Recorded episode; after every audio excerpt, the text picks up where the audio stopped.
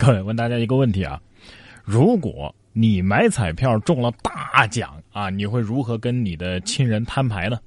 最近呢，美国就有两位幸运儿中了乐透头奖啊，其中一位亚裔小哥呢，还中了一千万美金的头奖。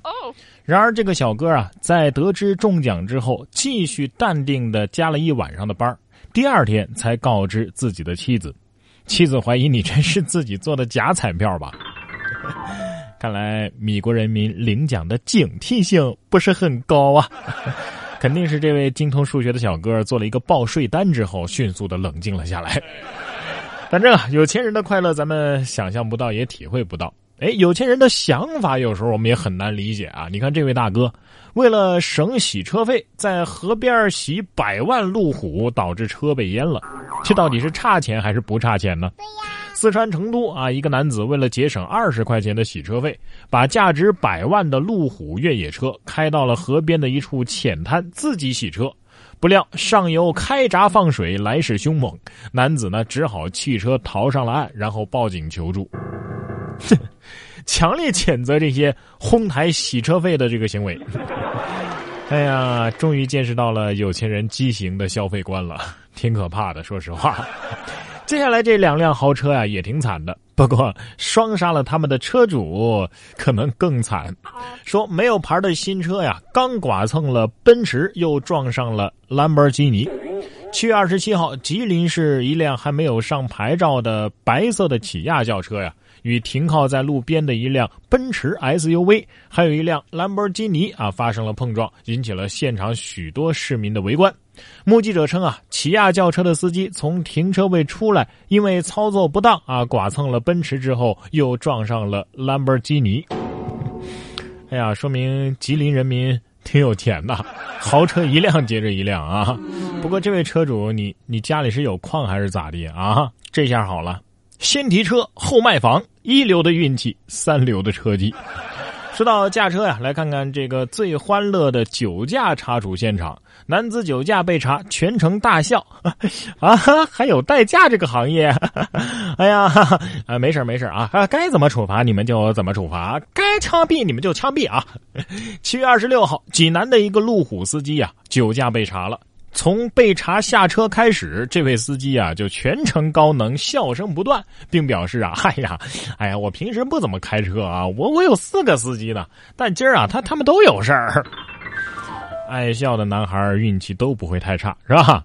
你这是现场给大家表演了一个单口相声啊啊，名字就叫欢乐酒驾。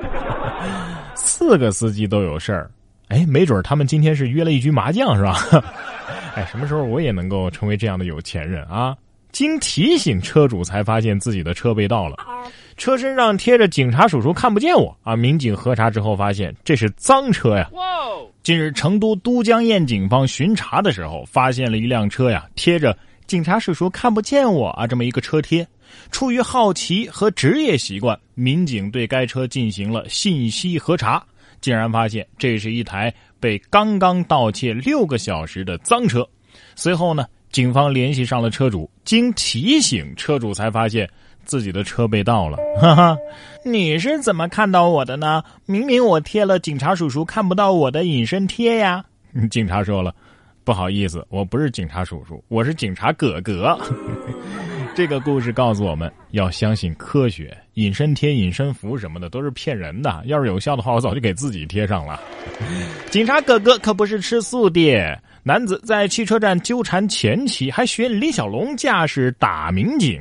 近日，在安徽和县呢，一名女子在汽车站准备乘车外出的时候，她的前夫却无理的阻止她出行，无奈啊，只好向警方求助。前夫认为民警是多管闲事儿啊，竟然拳打民警，还摆出了啊李小龙的架势。民警呢强行将其控制。哼哼，这又是一个以为自己是王者的青铜啊！李小龙的棺材板又按不住了。我就不明白了啊！你说这些人争先恐后的送人头，真是因为里边的说话太好听吗？你看这位啊，被偷了手机，结果呢？被偷的他敲诈小偷两万块，结果两个人都被刑拘了。近日，上海网约车司机刘某啊，手机被乘客偷走了，于是报警求助。偷手机的王某接到警方的传唤之后啊，主动联系了刘某啊，说愿意归还手机，但是刘某呢要求再赔偿两万块钱才能撤案。警方认定其行为构成了敲诈勒索未遂，而王某盗窃的手机呢价值已经是达到了五千块钱以上，所以是涉嫌盗窃罪，双方呢都被刑事拘留。来呀，相互伤害呀！我说刘师傅，你也不想想。他要是能拿得出两万块，他还需要偷手机吗？啊！冉哥说新闻，新闻脱口秀。欢迎回来。这跳广场舞啊，或者是暴走团呐，啊，这些锻炼身体的老年人，咱们是见怪不怪了啊。这个锻炼的方式呢，也是各种各样的都有。但是这锻炼的地方啊，一般都是在公园啊、广场啊什么的。哎。可是，在七月二十五号啊，河南焦作的一家医院当中，每天早上和晚上都会有一对暴走团背着音响在医院里边啊绕圈行走，动作还是整齐划一。在住院部的大厅当中啊，甚至有人带着音响跳广场舞，声音那叫一个嘈杂，引人注目。有网友称啊，我怀疑啊，他们可能是来医院蹭空调的。我觉得不是啊，我觉得他们是来提前适应环境的。灯光昏暗的医院散发着冷气，吸引着一群一群动作单调的丧尸向医院走去。他们对震耳欲聋的声音充耳不闻，缓慢的步子，高抬的双手，惨白的脸色，低声的嘶吼。这不是暴走团，这是釜山行啊！还有更吓人的，说小区的车库啊停了四十口棺材，居民给吓坏了。七月二十六号，安徽金寨的一个小区的地下车库里边啊，停了三四十口棺材，有的是用布料遮盖着，有的呢，甚至连棺材盖啊都没盖上。有人猜测呀，这棺材可能是小区住户为自家老人准备的。小区的物业表示，已经张贴了通知，希望业主啊尽快将棺材认领回去。物业张贴通知，谁的棺材谁自己领回去。结果第二天夜里，一群穿着清朝官服的人形物体蹦蹦跳跳的出现了。灵车可以漂移，棺材怎么就不能停在车库了？是吧？我刚刚漂移回来，不行吗？灵异的事还没说完呢啊！你看下一条啊，《聊斋》的小说开头就是这样的呀，说受伤的小狐狸向村医求救，每天享用火腿肠，伤好之后啊，留下当看家狗了。近日。黑龙江鸡西一只腿部受伤的狐狸来到村医马玉文家堵门求治疗，村医为狐狸消炎治伤啊，每天呢还给他买火腿肠喂它。小狐狸的伤啊就这样渐渐好转了，但是呢他还是留在村医家，村医呢也把它当成了自家的宠物。找人求救就算了啊，还找准了医生求救啊，这也太萌了。对呀，只是现在家里的鸡都慌的一批吧，不敢长胖了哈。哎，等等，你不是应该报恩吗？怎么留下来蹭吃蹭喝了？是不是剧本拿错了？